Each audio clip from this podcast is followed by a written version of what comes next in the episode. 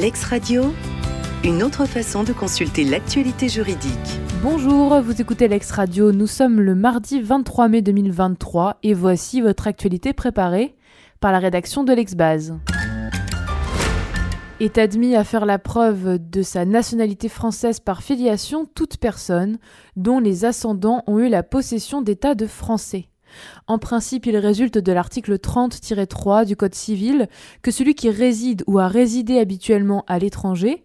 ou les ascendants dont il tient par filiation la nationalité sont demeurés fixés pendant plus d'un demi-siècle, n'est pas admis à faire la preuve qu'il a, par filiation, la nationalité française, si lui-même et celui de ses pères et mères qui a été euh, susceptible de la lui transmettre n'ont pas eu la possession d'état de français. En l'espèce, une femme née en Algérie à laquelle un certificat de nationalité française a été refusé a engagé une action déclaratoire de nationalité en soutenant être la descendante, par filiation paternelle, d'un admis à la qualité de citoyen français. La grand-mère paternelle de la demandeuse a résidé en France pendant plusieurs années à partir de l'année 2005 et a obtenu sur le territoire français, antérieurement à l'expiration des 50 années suivant l'accession de l'Algérie à l'indépendance le 3 juillet 1962, la délivrance d'un certificat de nationalité française auprès du tribunal d'instance du lieu de son domicile, l'émission d'une carte d'assurance maladie vitale et deux abonnements relatifs à l'utilisation des transports en commun. Et dans sa décision du 17 mai dernier, la première chambre civile considère que la Cour d'appel en a exactement déduit que l'intéressé était recevable à rapporter la preuve de sa nationalité française par filiation. La qualité d'allocataire perdure malgré la délégation de l'autorité parentale. Quatre enfants ont été confiés à un service d'aide sociale à l'enfance sur décision d'un juge et l'autorité parentale a été euh, déléguée au président du conseil départemental. La caisse d'allocation familiale a alors notifié un indu d'allocation familiale versé sur la période d'octobre 2015 à juin 2017 au conseil départemental. Le conseil a alors saisi d'un recours le tribunal chargé du contentieux de la sécurité sociale. Les juges du fonds ayant accueilli favorablement la demande du Conseil, la Caisse d'allocation familiale a formé un pourvoi en cassation, selon le moyen notamment qu'en cas de délégation totale au Conseil départemental de l'autorité parentale initialement dévolue à l'allocataire, ce dernier perd la jouissance de l'autorité parentale et n'est donc plus éligible au versement d'allocation familiale mais en vain, car dans sa décision du 11 mai dernier, la deuxième chambre civile rejette le pourvoi.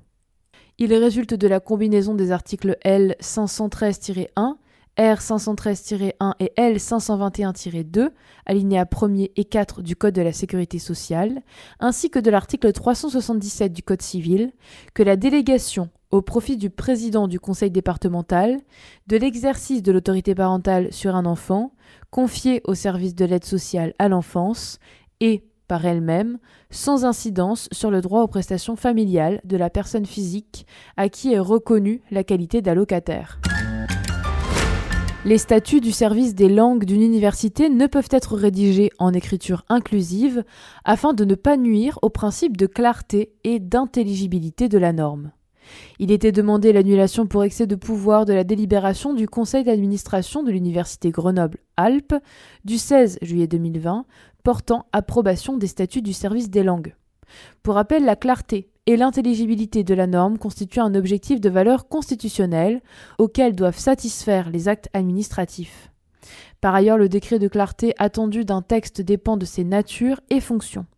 Ainsi, le caractère technique et efficient d'un texte juridique impose un niveau de clarté propre à garantir son accessibilité immédiate. Et dans sa décision du 11 mai dernier, le tribunal administratif de Grenoble considère que conformément au constat opéré par l'Académie française dans sa déclaration du 26 octobre 2017, l'usage d'un tel mode rédactionnel a pour effet de rendre la lecture de ces statuts malaisée,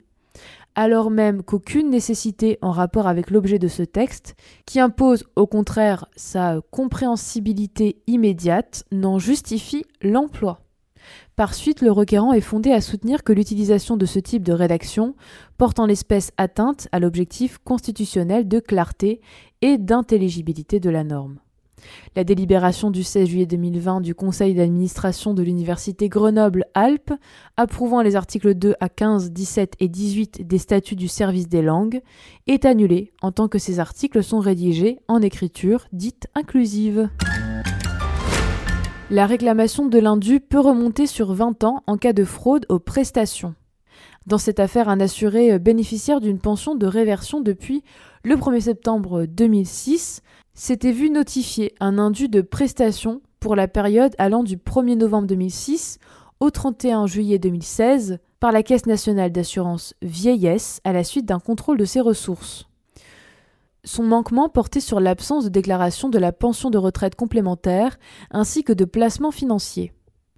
L'assuré a alors contesté l'indu et en appel, la Cour a déclaré prescrite la créance de la caisse pour la période antérieure au 21 mai 2010.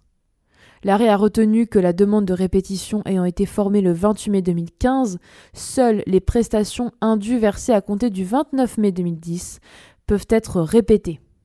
Un pourvoi a été formé et dans sa décision du 17 mai dernier, la haute juridiction, dans sa formation la plus solennelle, casse et annule les arrêts rendus par la Cour d'appel.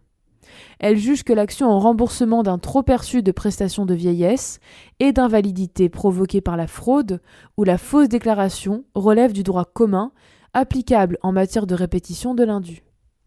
Elle ajoute que ce délai n'a pas d'incidence sur la prescription extinctive dont la durée, déterminée par l'article 2232 du Code civil, est fixée à 20 ans.